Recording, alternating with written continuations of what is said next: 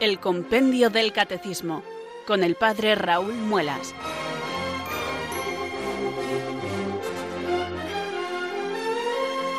Muy buenas tardes, queridos oyentes de Radio María. Son las 4, las 3 en Canarias.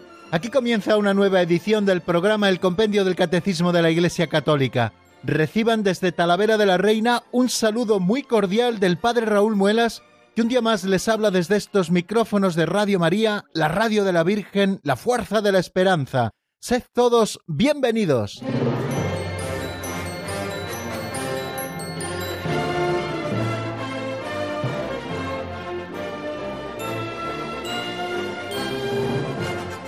Después de colocar el compendio del Catecismo de la Iglesia Católica en mi mano izquierda y de abrir mis brazos en el momento en que les digo bienvenidos, siéntanse, queridos oyentes, acogidos todos en esta sintonía de Radio María y en este programa que nos ocupará durante los próximos 54 minutos y que hemos titulado Compendio del Catecismo de la Iglesia Católica. Lo titulamos así porque es el libro que nos sirve de guía y el que llamamos nuestro libro de texto. Todos los días a esta hora lo abrimos juntos para buscar en él la doctrina católica. Escudriñamos sus números, intentamos analizarlos, nos quedamos con las ideas principales y le vamos pidiendo al Espíritu Santo que vaya grabando a fuego en nuestro corazón esta doctrina que nos salva. La Iglesia es la depositaria de la verdad. Ha recibido el don de la fe como un depósito para que ella lo custodie con primor, profundice en él y lo vaya enseñando así a sus hijos, y así lo ha hecho a lo largo de sus 20 siglos de historia, ya casi 21 siglos de historia, y lo hace también de una manera privilegiada con estos instrumentos, como tantas veces les he dicho, que se llaman catecismos, tanto el Catecismo Mayor de la Iglesia, promulgado en el año 1992 por el Papa San Juan Pablo II, como este nuestro libro de texto que se titula Compendio del Catecismo de la Iglesia Católica y que resume autorizadamente ese otro libro al que antes les hacía referencia, el de 1992 de Juan Pablo II, que aparece mucho más extenso y con todas las fuentes, pero precisamente para que fuera más asequible la doctrina católica y para que pudiera servirnos sobre todo en la catequesis familiar y en la catequesis con jóvenes, con adultos y también con niños, el Papa San Juan Pablo II le pidió al cardenal Ratzinger entonces que preparase con un grupo de expertos este resumen con el mismo contenido y la misma estructura que el Catecismo Mayor, pero presentado de una manera mucho más breve y sobre todo con un sistema pedagógico de preguntas y respuestas que favoreciera el que de una pregunta a una respuesta y así sucesivamente fuéramos estudiando todo el panorama de la doctrina católica y también que con preguntas y respuestas fuera mucho más sencillo el que nosotros pudiésemos memorizar los contenidos fundamentales de nuestra fe. Bueno, pues por eso está nuestro libro de texto y por eso nosotros cada día lo abrimos con auténtica fruición, porque fue una voluntad del Papa San Juan Pablo II que el compendio del Catecismo de la Iglesia existiera. Fue suya la idea que hubiera un instrumento quizá más apropiado todavía que el Catecismo Mayor para la catequesis concreta porque lo preparó y lo promulgó Benedicto XVI, a quien tanto queremos, y porque sigue también haciendo tantísimo bien a la Iglesia desde que apareció en el año 2005. Bueno, pues a nosotros nos sigue sirviendo cada día para asomarnos a la doctrina católica de una manera sencilla y además de una manera siempre muy precisa. Lo bueno que tienen estos resúmenes tan bien hechos es que con precisión y rotundidad en poquitas líneas nos ofrecen todo un tesoro doctrinal que nosotros tenemos que ir desgranando y que eso es lo que pretendemos hacer. Hoy en el avance de doctrina eh, estudiaremos los dos últimos números que el compendio del catecismo dedica a este sexto mandamiento de la ley de Dios, no cometerás actos impuros. Repasaremos los dos que vimos en el día de ayer, por qué son inmorales la inseminación y la fecundación artificial, y también cómo ha de ser considerado un hijo. Y luego en el 501 y en el 502, con los que seguiremos, estudiaremos qué pueden hacer los esposos cuando no tienen hijos y cuáles son las ofensas a la dignidad del matrimonio. En ese último número eh, se recogen quizá los principales pecados contra la dignidad del sacramento del matrimonio. Bueno, pues queridos amigos, estamos ya más o menos preparados después del saludo, presentación del sumario, estamos preparados para hacer nuestra oración inicial, esa con la que empezamos todos los días el estudio del compendio, una invocación al Espíritu Santo para que venga sobre nosotros, nos ilumine y nos fortalezca y podamos cumplir nuestro cometido como Dios quiere. Por eso un día más les invito a rezar así. Ven Espíritu Santo, llena los corazones de tus fieles y enciende en ellos el fuego de tu amor. Envía Señor tu Espíritu que renueve la faz de la tierra.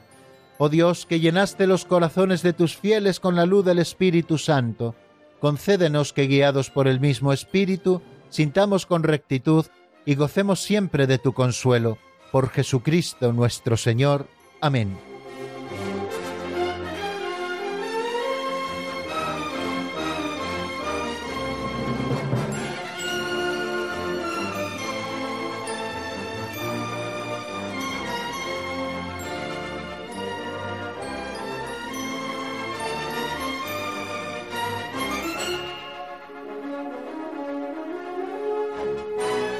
Me consta, queridos oyentes, de la existencia de muchos de ustedes que están deseando que llegue este segundo momento del programa que titulamos Pinceladas de Sabiduría, también como las titula o las subtitula una amiga mía, buena amiga del programa y escuchante también de este compendio del Catecismo de la Iglesia Católica, lo titula Chispitas de Sabiduría. Bueno, pues también sería un buen título porque son tan breves, apenas un minuto, un minuto veinte es lo que dura su lectura, todos los días lo escuchamos en la voz de Alberto, bueno, pues don Justo López Melús nos ofrece siempre el panorama de una reflexión espléndida a propósito de una historieta sencilla, de un cuentecillo, de una narración o de una fábula. Todos los días las historias que aquí aparecen son sugerentes, nos hacen soñar y sobre todo nos ayudan a aplicar la doctrina que conocemos a nuestra vida concreta. La doctrina nunca ha de quedar a un nivel intelectual exclusivamente, nosotros no estudiamos el catecismo por el prurito de saber más. Nosotros estudiamos el catecismo para conocer mejor a Dios y conociéndole mejor amarle más y amándole más seguirle de una manera más perfecta. O sea que nuestro conocimiento del catecismo nos lleva al amor y al seguimiento. Y eso es lo que pretendemos también con esta catequesis práctica de una manera muy sencilla. Vamos a por la pincelada de hoy. Se titula el gigante y el pigmeo.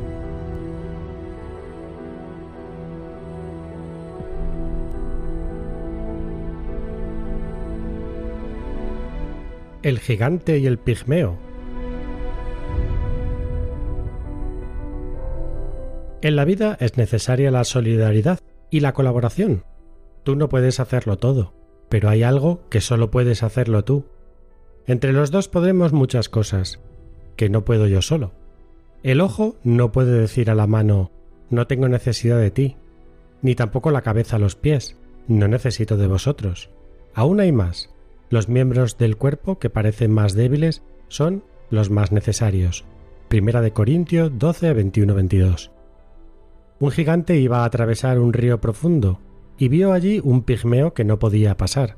Se lo cargó y hacia la mitad de la travesía el pigmeo que tenía más campo de visión, vio unos indios que les apuntaban. El pigmeo le avisó y volvieron hacia atrás. De este modo las flechas que les disparaban no les alcanzaron y llegaron al punto de partida sanos y salvos. El gigante dio las gracias al pigmeo, pero éste le replicó Si no me hubiese apoyado en ti, no los hubiera visto.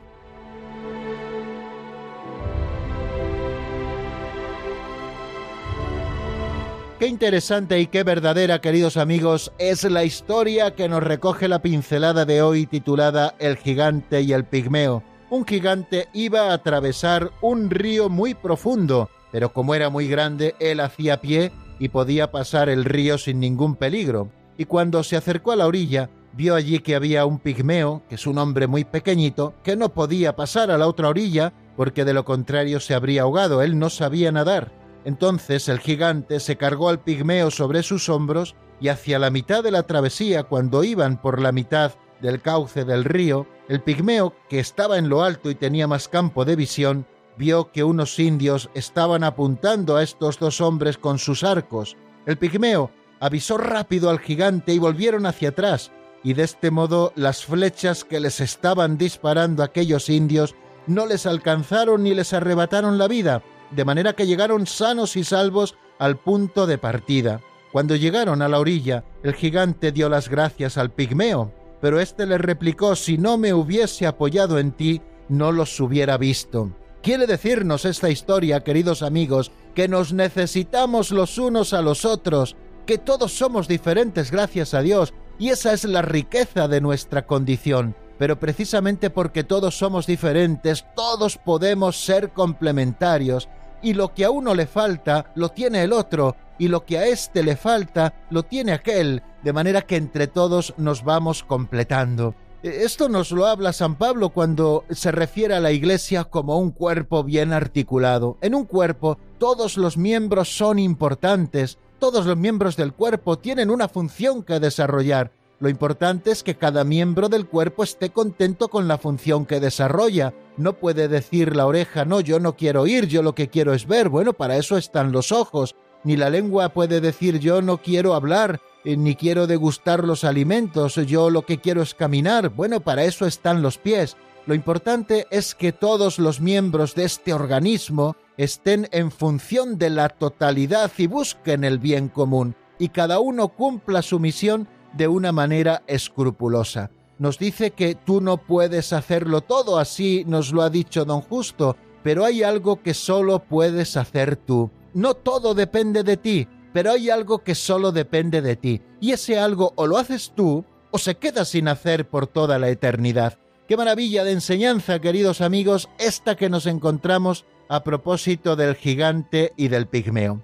Eh, la primera cosa en la que podemos reflexionar es que todos somos diferentes y no por eso unos somos mejores y otros son peores, no, simplemente somos diferentes. Lo importante es que nosotros aceptemos como somos con toda alegría y le demos gracias a Dios por nuestra forma de ser. Es verdad que nos tendremos que corregir cada día, porque evidentemente nadie somos perfectos, pero es verdad que nuestra forma de ser si nosotros la aceptamos, la podremos aprovechar para llegar a nuestro fin. ¿Qué te importa tener un Ferrari o qué te importa tener un Land Rover? Lo importante, querido amigo, es que sepas para qué puedes utilizar ese coche y le saques el máximo provecho. Si tú quieres utilizar un Ferrari de esos deportivos para subir por caminos de monte, pues no te valdrá para nada. Será un Ferrari, valdrá muchos millones, pero no te servirá absolutamente para nada porque en la primera cuesta se quedará atascado el coche, porque ese coche no está hecho para subir cuestas o ir por caminos o ir sorteando piedras.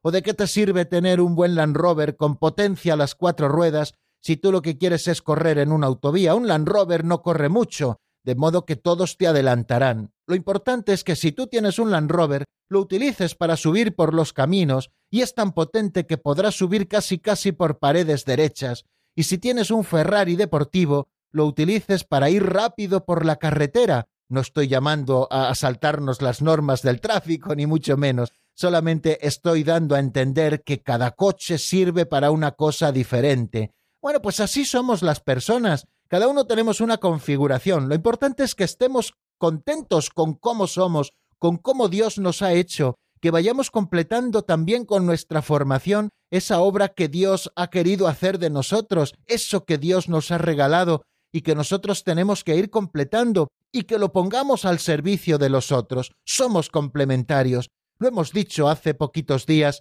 a propósito de la identidad sexual, de que Dios nos creó hombre y mujer, y nos creó hombres y mujeres no para que estemos enfrentados entre sí como algunos pretenden hacernos ver, pretenden que la liberación de la mujer es un enfrentamiento con el hombre, ni mucho menos puede ser así. Tenemos que aceptar lo que es específico de cada sexo y lo que es común también a cada sexo y lo que es complementario y por eso precisamente tenemos insertado en nuestro corazón la vocación al amor y la vocación a la comunión. Dios nos ha creado como varones o como mujeres para que nos complementemos y para que pueda existir el matrimonio, comunidad de vida y amor, para el apoyo mutuo de los cónyuges y también para que sean engendrados los hijos y sean educados en el seno de una familia constituida sobre una unión estable que llamamos matrimonio, que en el caso de los cristianos ha sido elevado por Cristo Jesús al grado de sacramento. Fijaros, queridos amigos, cuántas aplicaciones podemos hacer de esta enseñanza que hoy nos ofrece la pincelada. En la vida es necesaria la solidaridad y la colaboración.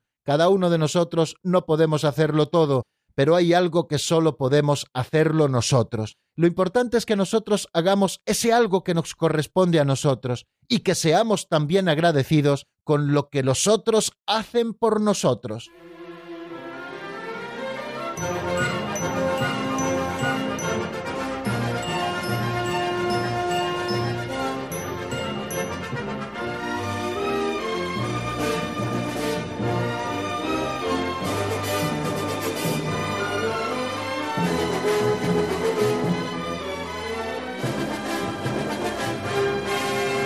Continuamos, queridos oyentes, en la sintonía de Radio María y aprovecho este momento para saludar a los oyentes que se hayan ido incorporando a nuestro programa durante los últimos minutos, una vez que ya hubo empezado. Decirles que estamos aquí en Radio María, como les he comentado, y que estamos en el programa El Compendio del Catecismo de la Iglesia Católica. Vamos a abordar este tercer momento de nuestro programa en el que repasamos los números en los que ayer estuvimos avanzando en doctrina, repaso de lo visto en nuestro último programa. Ayer estuvimos centrados principalmente en dos números, el 499, por qué son inmorales la inseminación y la fecundación artificial, y también el número 500, cómo ha de ser considerado un hijo. Estos números y los precedentes son consecuencia directa de lo que nos cuenta el número 496, como ya les dije, el 496, que es un número clave en el estudio de este artículo referido al sexto mandamiento de la ley de Dios, nos explica cuál es el significado del acto conyugal.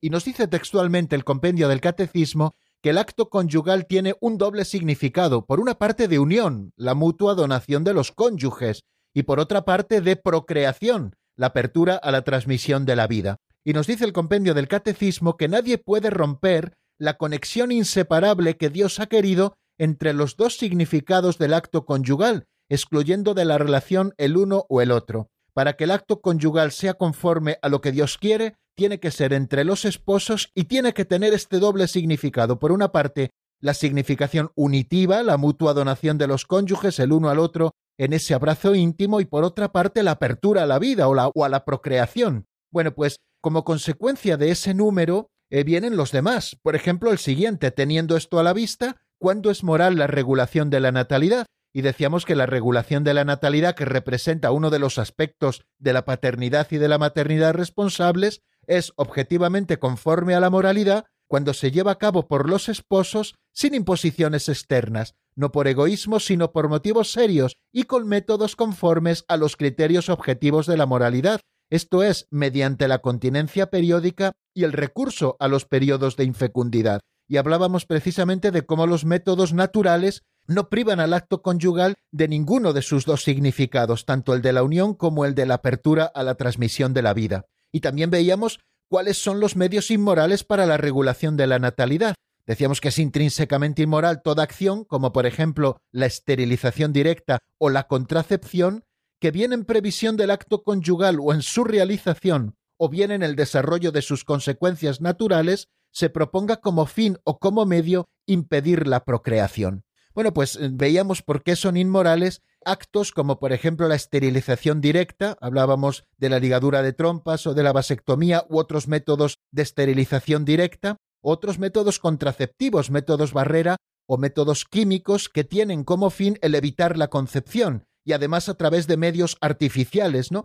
De manera que se le está privando al acto conyugal, bien en su realización o bien en el desarrollo de sus consecuencias, del significado de la procreación, del significado que siempre ha de tener, que es el de la apertura a la transmisión de la vida. Bueno, ¿y por qué son inmorales la inseminación y la fecundación artificial? Ayer estuvimos centrados en primer lugar en esto en el avance de doctrina, y nos dice el compendio que la inseminación y la fecundación artificial son inmorales porque disocian la procreación del acto conyugal con el que los esposos se entregan mutuamente, instaurando así un dominio de la técnica sobre el origen y sobre el destino de la persona humana. Además, la inseminación y la fecundación heterólogas, mediante el recurso a técnicas que implican a una persona extraña a la pareja conyugal, lesionan el derecho del hijo a nacer de un padre y de una madre conocidos por él ligados entre sí por matrimonio y poseedores exclusivos del derecho a llegar a ser padre y madre solamente el uno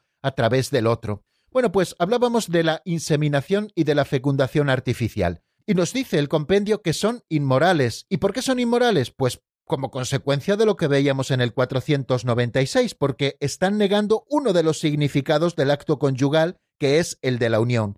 La inseminación y la fecundación artificial están buscando el nuevo nacimiento, pero fuera del modo que Dios ha previsto para esto, que es el acto conyugal con el que los esposos se entregan mutuamente, de suerte que se introduce el dominio de la técnica sobre el origen y sobre el destino de la persona humana, como nos ha dicho ese número 499.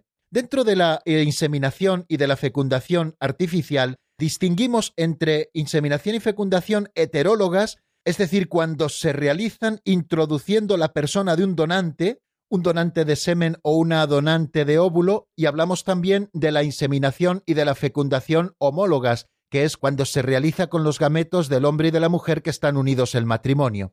Tanto unas como otras son inmorales porque están disociando la procreación del acto conyugal con el que los esposos se entregan mutuamente. Las técnicas que provocan una disociación de la paternidad por intervención de una persona extraña a los cónyuges, donación del esperma o del óvulo o el préstamo del útero, son gravemente deshonextas, además de ser inmorales. ¿Por qué? Porque estas técnicas, la inseminación y fecundación artificiales heterólogas, lesionan el derecho del niño a nacer de un padre y de una madre conocidos de él y ligados entre sí por el matrimonio, quebrantan su derecho a llegar a ser padre y madre exclusivamente el uno a través del otro, como nos indica Donum Vitae.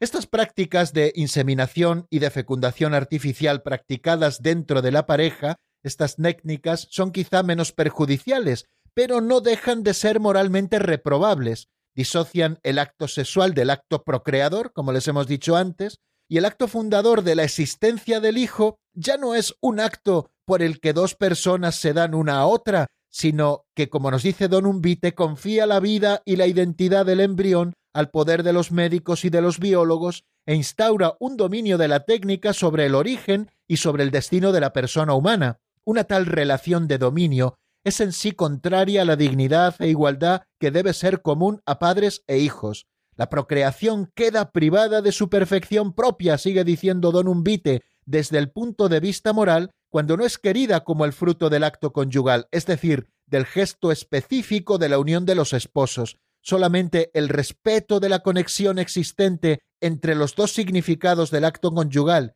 y el respeto de la unidad del ser humano consiente una procreación conforme a la dignidad de la persona. Bueno, pues esto es lo que nos dice Don Umbite y que nos recuerda, queridos amigos, el Catecismo Mayor de la Iglesia. Entonces, ¿qué podríamos decir? ¿Que las investigaciones que intentan reducir la esterilidad humana son siempre condenadas por la Iglesia? Nada de eso, queridos amigos. Nos dice el Catecismo también que las investigaciones que intentan reducir la esterilidad humana deben alentarse, pero con una condición de que se pongan al servicio de la persona humana de sus derechos inalienables, de su bien verdadero e integral, según el plan y la voluntad de Dios. Y vuelvo a citarles el número 2 de Donum Vitae, donde pueden encontrar estas palabras.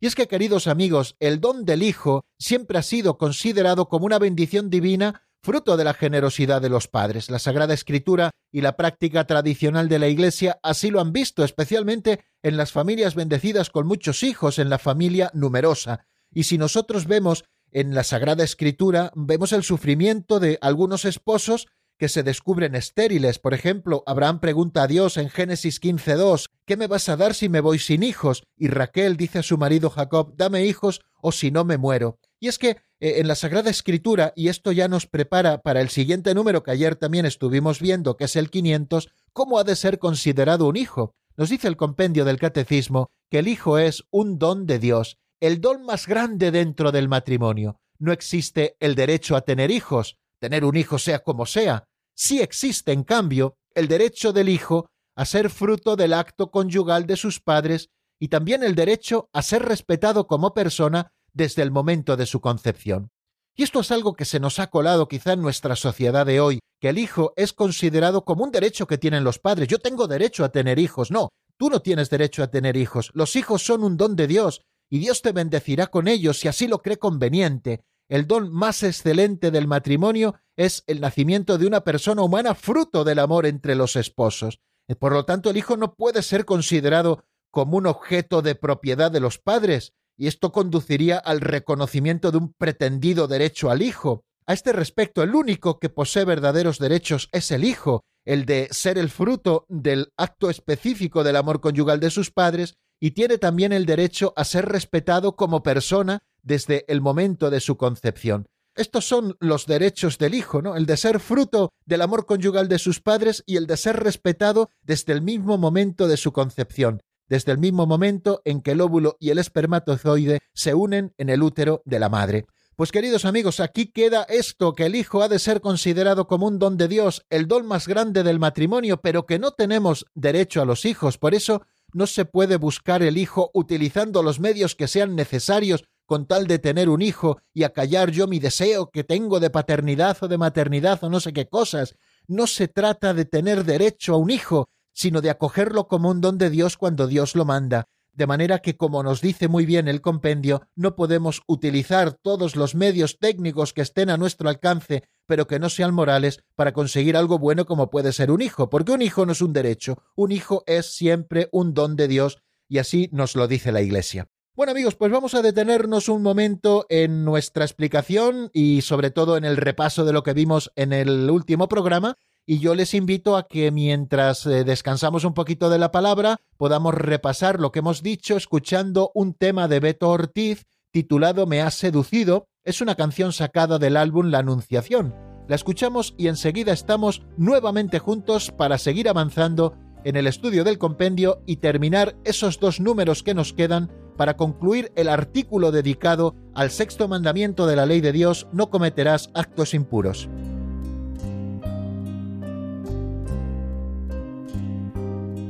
Señor, no soy nada, porque me has llamado, has pasado por mi puerta y bien sabes que soy pobre y soy débil.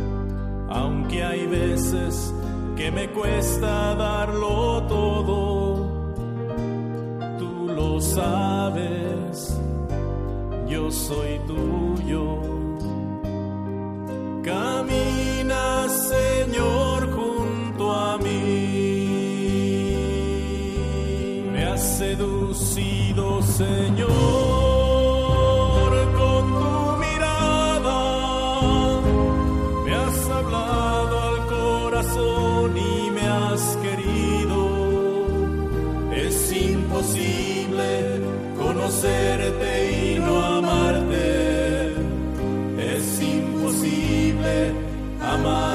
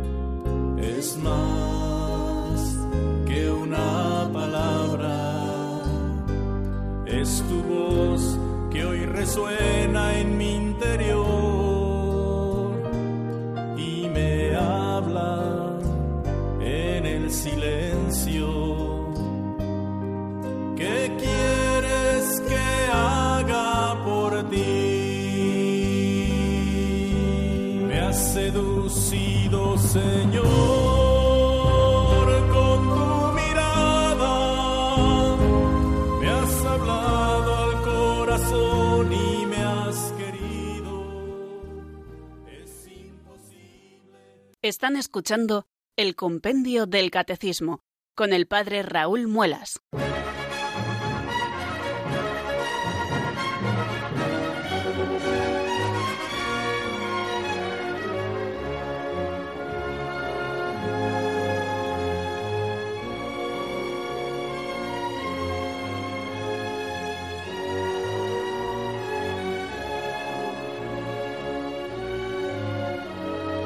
Y cuando son las 4 y 31 minutos de la tarde, queridos oyentes, una hora menos en Canarias, damos el salto a este cuarto momento del programa en el que vamos a seguir estudiando números, avanzando en doctrina. El siguiente que nos encontramos es el 501. ¿Qué ocurre cuando los esposos están abiertos a la vida y no viene el don del hijo? ¿Qué pueden hacer los esposos cuando no tienen hijos? Vamos a ver qué es lo que nos dice el compendio a este propósito en la voz de Marta Jara.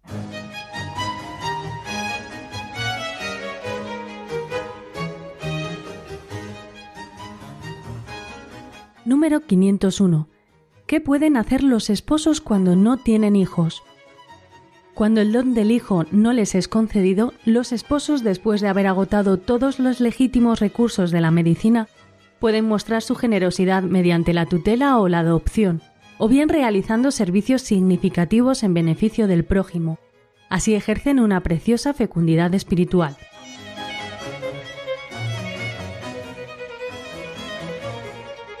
Bueno, acabamos de escuchar el número 501. Cuando el don del Hijo no les es concedido, los esposos, después de haber agotado todos los legítimos recursos de la medicina, pueden mostrar su generosidad mediante la tutela o la adopción, o bien realizando servicios significativos en beneficio del prójimo. Así ejercen una preciosa fecundidad espiritual.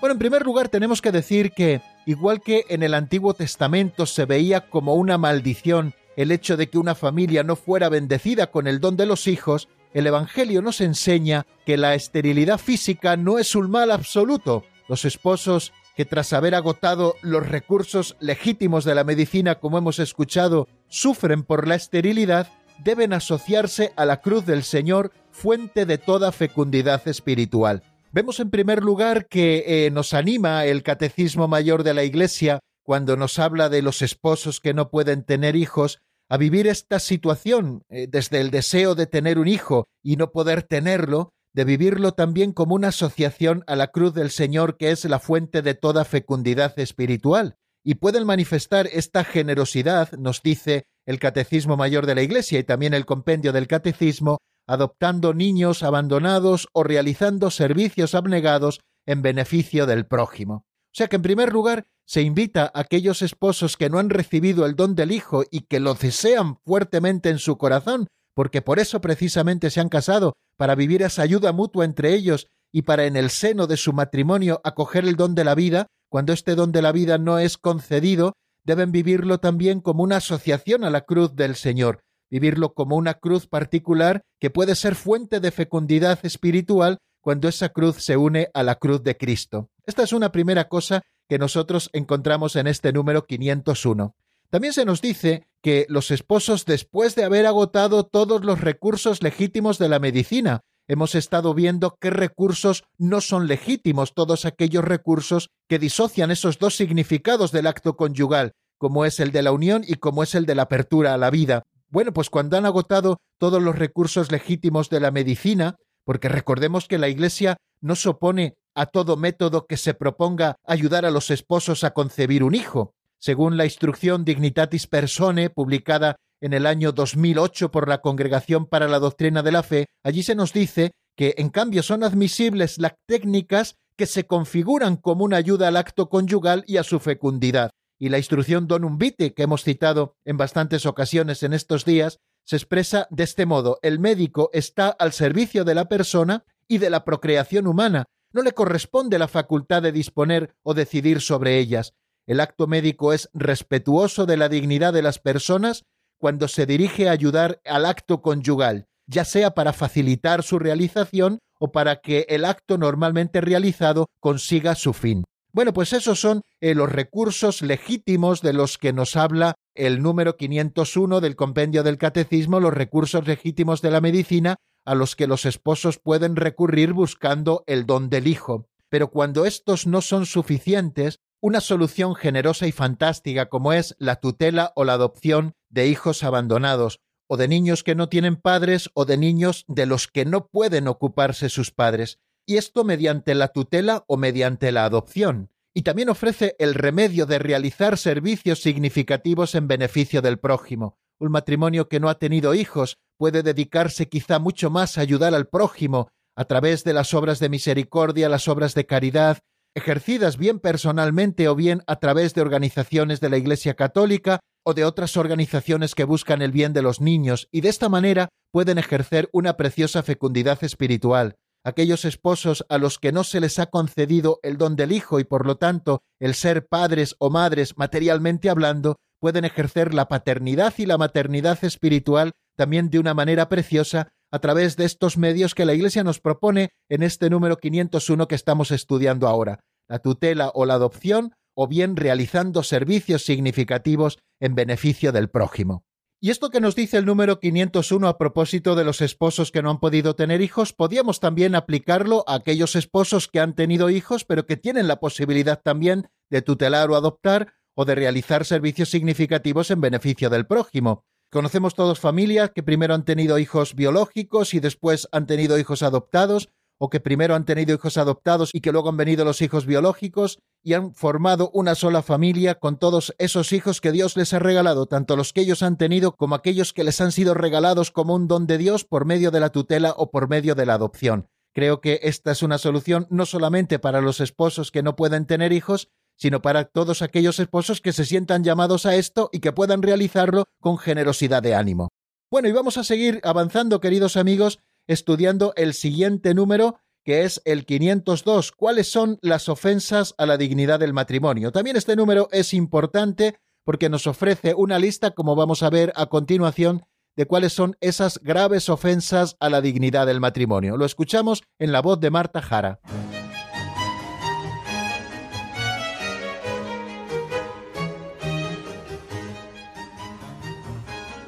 Número 502. ¿Cuáles son las ofensas a la dignidad del matrimonio? Las ofensas a la dignidad del matrimonio son las siguientes.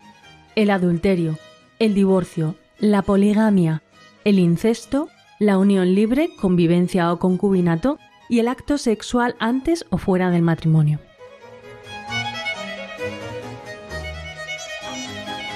Bien, acabamos de escuchar cuáles son las ofensas a la dignidad del matrimonio. Nos dice el número 502 del compendio que son el adulterio, el divorcio, la poligamia, el incesto, la unión libre, convivencia concubinato y el acto sexual antes o fuera del matrimonio. Para la explicación de este número, si me lo permiten, voy a seguir casi al pie de la letra lo que nos dice el Catecismo Mayor de la Iglesia entre los números 2380 y 2391. Quiero dejar terminado ya este tema hoy porque tenemos que seguir avanzando y no puedo andar divagando mucho en cada una de las cosas. Y es tan preciso y da tanta luz las explicaciones del Catecismo Mayor de la Iglesia a este propósito, ya que solo el 502 nos ofrece la lista de las ofensas a la dignidad del matrimonio, bueno, pues para ver por qué es una ofensa a la dignidad del matrimonio cada una de estas cosas que nos ha dicho el 502, el adulterio, el divorcio, la poligamia, el incesto, la unión libre y el acto sexual antes o fuera del matrimonio, pues vamos a tomar, digo, como guía y casi leyéndoles textualmente lo que nos dice el Catecismo Mayor de la Iglesia. A propósito de esa primera ofensa a la dignidad del matrimonio, encontramos el adulterio. Esta palabra designa la infidelidad conyugal. Cuando un hombre y una mujer, de los cuales al menos uno está casado, establecen una relación sexual, aunque sea ocasional, están cometiendo adulterio. Y Cristo condena incluso el deseo del adulterio. Fijaros cuando nos dice habéis oído que se dijo no cometerás adulterio, pues yo os digo todo aquel que mira a una mujer deseándola ya ha cometido adulterio con ella en su corazón. Esto lo encontramos en Mateo 5, 27 y 28. Bueno, pues Cristo condena incluso el deseo del adulterio. Y el sexto mandamiento y el Nuevo Testamento prohíben absolutamente el adulterio. Si nosotros vamos a cómo expresa el Decálogo el libro del Deuteronomio o cómo expresa el Decálogo el libro del Éxodo en el capítulo 20, al hablar del sexto mandamiento dice no cometerás adulterio. Luego el sexto mandamiento y el Nuevo Testamento están prohibiendo absolutamente el adulterio. Y los profetas denuncian también su gravedad porque ven en el adulterio la imagen del pecado de idolatría que es el peor de todos. El adulterio también es una injusticia, porque el que lo comete está faltando a sus compromisos y lesiona el signo de la alianza que es el vínculo matrimonial. Quebranta también el derecho del otro cónyuge y atenta contra la institución del matrimonio, violando el contrato que le da origen. Compromete el bien de la generación humana y de los hijos, que necesitan la unión estable de los padres. Bueno, pues hemos apuntado algunas cositas que nos presenta el Catecismo Mayor de la Iglesia a propósito del adulterio. ¿Qué decir del divorcio? Pues varios números dedica también el Catecismo Mayor al divorcio. El Señor Jesús nos dice, insiste en la intención original del Creador que quería un matrimonio indisoluble. Lo encuentran en Mateo 5, 31, 32, el Mateo 19, 3 al 9, el Marcos 10, 9, en Lucas 16, 18, en 1 Corintios 7 del 10 al 11. Bueno, todo eso lo encuentran, esa insistencia de Jesús en la intención original del Creador que quería un matrimonio indisoluble. Y de manera positiva, así lo encontramos en el Evangelio de San Mateo en el capítulo 19, el Señor deroga la tolerancia que se había introducido en la ley antigua. Por vuestra dureza del corazón permitió Moisés que pudierais dar acta de repudio, pero en el principio no fue así, dice el Señor, y lo encuentran en ese texto de San Mateo. Fijaros lo que nos dice el Código de Derecho Canónico en el canon 1141. Entre bautizados el matrimonio rato, es decir, celebrado ante un ministro sagrado, y consumado, es decir, habiendo tenido relaciones sexuales después del matrimonio celebrado, no puede ser disuelto por ningún poder humano ni por ninguna causa fuera de la muerte. La separación de los esposos es otra cosa diferente al divorcio. Es una separación con permanencia del vínculo matrimonial y puede ser legítima en ciertos casos previstos por el derecho canónico, como puede ser el caso de adulterio, como puede ser el caso de incompatibilidad absoluta con la persona con la que se está conviviendo, en donde ya se corre peligro la integridad física o moral tanto del cónyuge como de los hijos, pues estaría permitida la separación con permanencia del vínculo. Y nos dice también el catecismo que si el divorcio civil representa la única manera posible de asegurar ciertos derechos legítimos, el cuidado de los hijos o la defensa del patrimonio, puede ser tolerado sin constituir una falta moral. Pero también nos dice que el divorcio es una ofensa grave a la ley natural, pretende romper el contrato aceptado libremente por los esposos de vivir juntos hasta la muerte. El divorcio atenta contra la alianza de salvación de la cual el matrimonio sacramental es un signo, y el hecho de contraer una nueva unión, aunque reconocida por la ley civil, aumenta la gravedad de la ruptura. El cónyuge casado de nuevo se halla entonces en una situación de irregularidad en la Iglesia, de adulterio público y permanente. San Basilio Magno ya lo decía hace muchísimos siglos, no es lícito al varón, una vez separado de su esposa, tomar otra, ni a una mujer repudiada por su marido ser tomada por otro como esposa. Y es que el divorcio adquiere también su carácter inmoral a causa del desorden que introduce en la célula familiar y en la propia sociedad. Este desorden entraña daños graves, tanto para el cónyuge que se ve abandonado como para los hijos traumatizados por la separación de los padres y a menudo viviendo en tensión a causa de sus padres, por su efecto contagioso que hace de él una verdadera plaga social. Puede ocurrir también, así nos lo dice el catecismo, que uno de los cónyuges sea la víctima inocente del divorcio dictado en conformidad con la ley civil. Entonces no contradice el precepto moral, Existe una diferencia considerable entre el cónyuge que se ha esforzado con sinceridad por ser fiel al sacramento del matrimonio y se ve injustamente abandonado y el que por una falta grave de su parte destruye un matrimonio canónicamente válido. Así nos lo apunta el Papa San Juan Pablo II en la encíclica Familiaris Consorcio en el número 84 por si ustedes quieren verlo. ¿Qué más ofensas existen contra la dignidad del matrimonio? Pues la poligamia, que no se ajusta para nada a la ley moral, pues contradice radicalmente la comunión conyugal. La poligamia niega directamente el designio de Dios tal como es revelado desde los orígenes, porque es contraria a la igual dignidad personal del hombre y de la mujer, que en el matrimonio se dan con un amor total y por lo mismo único y exclusivo. Otro es el incesto, que es la relación carnal entre parientes dentro de los grados en que está prohibido el matrimonio. San Pablo condena esta falta particularmente grave. Así lo vemos en la primera carta a los Corintios, en el capítulo 5. Se oye hablar de que hay inmoralidad entre vosotros, hasta el punto de que uno de vosotros vive con la mujer de su padre. En el nombre del Señor Jesús se ha entregado ese individuo a Satanás para destrucción de la carne. El incesto corrompe las relaciones familiares y representa también una regresión a la animalidad. Así lo expresa el Catecismo Mayor de la Iglesia. Y también nos dice que se puede equiparar al incesto los abusos sexuales perpetrados por adultos en niños o adolescentes confiados a su guarda. Entonces, esta falta adquiere una mayor gravedad por atentar escandalosamente contra la integridad física y moral de los jóvenes que quedarán así marcados para toda la vida y por ser una violación de la responsabilidad educativa. Otro atentado es la unión libre, cuando el hombre y la mujer se niegan a dar forma jurídica y pública a una unión que implica la intimidad sexual. La expresión en sí misma es engañosa, que puede significar una unión en la que las personas no se comprometen entre sí y testimonian con ello una falta de confianza en el otro, en sí mismo o en el porvenir. Esta expresión de unión libre abarca situaciones distintas, el concubinato, el rechazo del matrimonio en cuanto tal, la incapacidad de unirse mediante compromisos a largo plazo, todas estas situaciones ofenden la dignidad del matrimonio, destruyen la idea misma de la familia, debilitan el sentido de la fidelidad y son contrarias a la ley moral. El acto sexual debe tener lugar exclusivamente en el matrimonio, fuera de éste constituye siempre un pecado grave y excluye de la comunión sacramental. Y no pocos postulan hoy una especie de unión a prueba, esto está como muy al orden del día en nuestra sociedad. Bueno, vamos a probar, queremos casarnos, pero vamos a probar antes uniéndonos previamente, ¿no?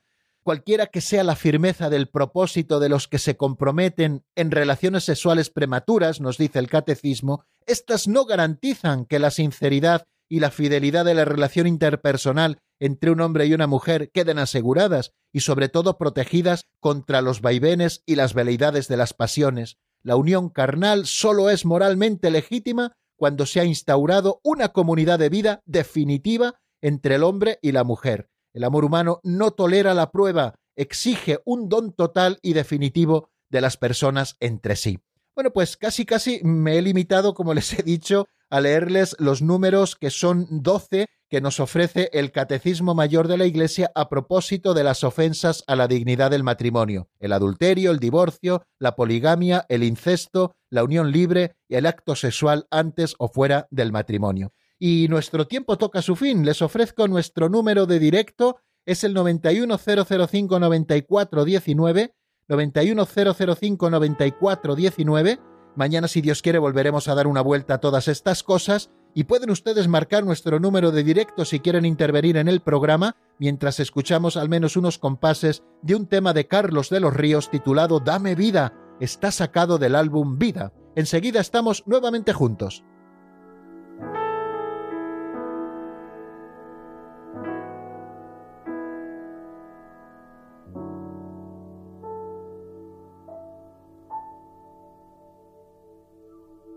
Presente hoy delante de tu amor.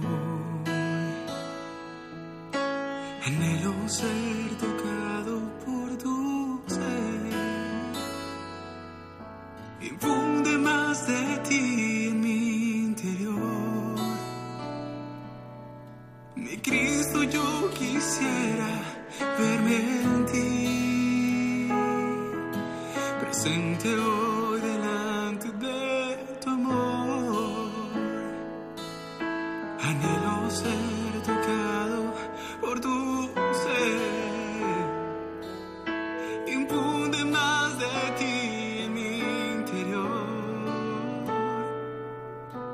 Cristo, yo quisiera verme en ti. Están escuchando el Compendio del Catecismo con el Padre Raúl Muelas.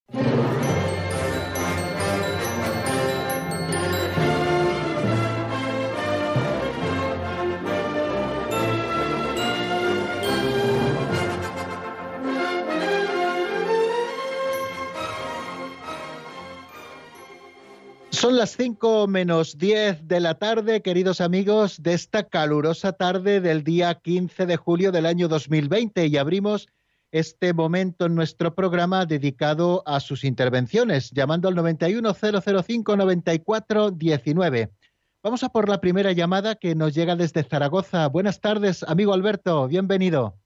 Buenas tardes, padre. Después de mucho tiempo, por fin nos ponemos en contacto. Pues miren, Claro Quería que sí, ver me da mucha alegría escucharte, ¿eh? de verdad que sí, que te A mí- echaba de mí menos. también. ¿eh? Tie- tiene un programa aditivo, pero vamos, totalmente aditivo. Entonces estoy preocupado porque no nos ha dicho qué va a hacer este verano. Y también Pues- ya de paso quería preguntarle otra cosa. El otro día el padre de Prada decir eterno, eh, sempiterno Dios, cuando en mi opinión debe ser eterno, pero vamos, eh, como lo he oído bastantes veces, sobre todo a- cuando era niño, pues se le dejo la pregunta en su alero. Pues muchas gracias, padre, y le escucho por la radio, porque Muy estoy bien. con la radio y con y con el tablet, o sea que, en fin, bueno, pues le dejo, gracias, ¿eh, padre? Muchísimas gracias, Alberto, por tu llamada y por reaparecer nuevamente en antena, que siempre, eh, pues eh, efectivamente, nos encanta escucharte y además sueles apuntar siempre muy bien para, para poder, eh, bueno, pues eh, profundizar en alguna cosa que especialmente te llama la atención y que puede ser enriquecedora para todos.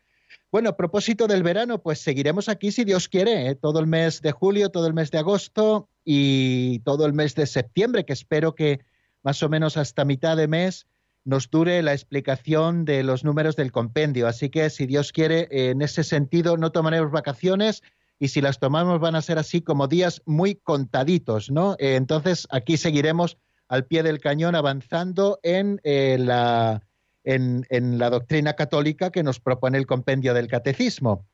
Y en cuanto a la palabra sempiterno, bueno, pues ya sabe, eh, la palabra, por ejemplo, la vida sempiterna, esa, ese- esa expresión significa una, dura, una vida que durará siempre, que no tendrá fin.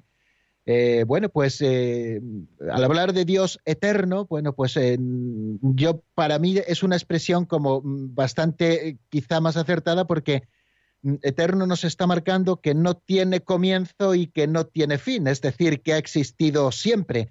Y eso es lo que le puedo decir así bote pronto a propósito de, este apunte que nos hacía. Y- pero vamos, cuando hable con el padre Luis Fernando de Prada, que lo hacemos con cierta frecuencia, le preguntaré, eh, bueno, cuán- cuándo ha utilizado este término y exactamente en qué contexto. Bueno, pues muchísimas gracias, Alberto. Nos vamos hasta Málaga. Allí nos espera Encarna. Buenas tardes y bienvenida, amiga. Buenas tardes. Mire usted, yo le quería preguntar sobre el tema este, las hijas de olor. Yo esto no lo entiendo. Yo leo mucho la Biblia, pero esto de la hija de olor no lo entiendo. Que emborrachan al padre y se acuestan con él se y después la segunda igual y yo esto no lo, no lo comprendo. Sí, sí. Bueno, pues fíjese que es un texto que así a- de, de bote pronto no tengo, no tengo así mucho conocimiento de él y no le recuerdo en este momento. Pero si usted me lo permite, pues eh, lo que haré será, mañana no tendremos programa eh, en directo porque no, no puedo realizarlo por otro compromiso ineludible. Mañana tendremos, si Dios quiere, una reposición. Pero si usted me lo permite, pues pasado mañana le diré algo a propósito de este pasaje de la escritura, el de las hijas de Olot, ¿no? Y, ya le digo alguna cosita más porque ya le reconozco ahora mismo que, que no, no tengo conocimiento, no recuerdo este texto de la Sagrada Escritura, pero el viernes, si Dios quiere, puntualísimamente le diré algo a propósito. Nos vamos hasta Madrid, allí nos espera María. Buenas tardes, bienvenida. Buenas tardes, Raúl. Ante todo, dar las gracias por su catequesis, que es estupenda. Mire, yo quería decir una cosa. Eh, yo no sabía que el divorcio en sí era un pecado, una, una falta inmoral. Pensé que eran los divorciados vueltos a casar los que estaban excluidos de la comunión sacramental. Entonces, cuando he oído que el divorcio, igual que el adulterio y tal, eh, son pecados contra la castidad, me quedo un poco sorprendida. Me gustaría que me aclarara eso, ¿vale? Sí, muy bien. Bueno, pues eh, no hablamos del divorcio como una falta contra la castidad, sino más bien como una ofensa a la dignidad del matrimonio. Y a lo que nos hemos querido referir especialmente es que el divorcio es una ofensa grave a la ley natural, como nos dice el 2384 del Catecismo Mayor, porque pretende romper el contrato aceptado libremente por los esposos de vivir juntos hasta la muerte. En este sentido, el divorcio está atentando contra la alianza de salvación de la cual el matrimonio sacramental es signo.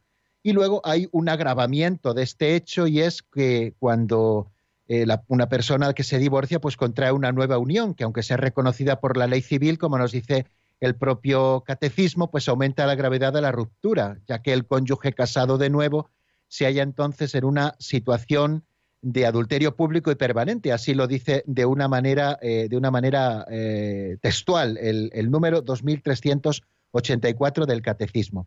Pero claro, esto nos estamos refiriendo a aquella persona que causa el divorcio, o sea, la persona que ha intentado salvar su matrimonio y salvar el vínculo y salvar el sacramento mm, poniendo todos los medios que a su alcance estaban y que muchas veces es eh, la parte eh, pues inocente ¿no? de, esa situación que pide una de las partes, pues evidentemente eh, está viviendo conforme, conforme a la moral, ¿no?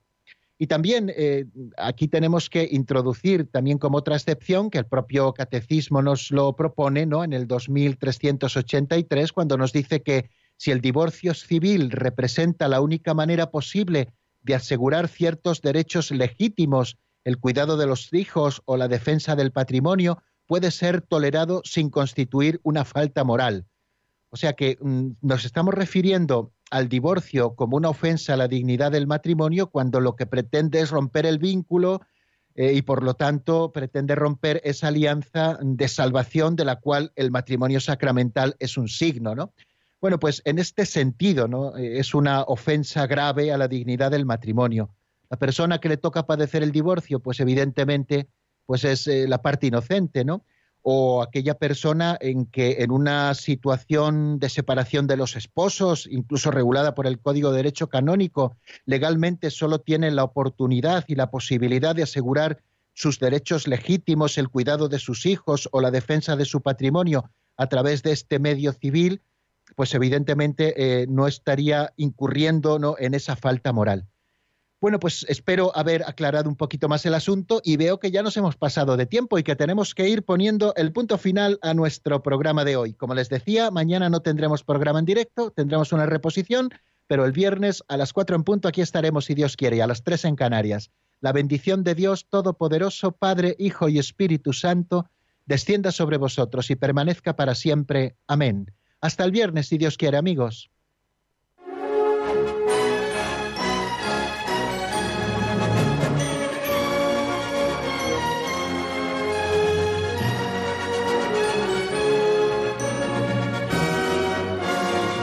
El Compendio del Catecismo con el Padre Raúl Muelas.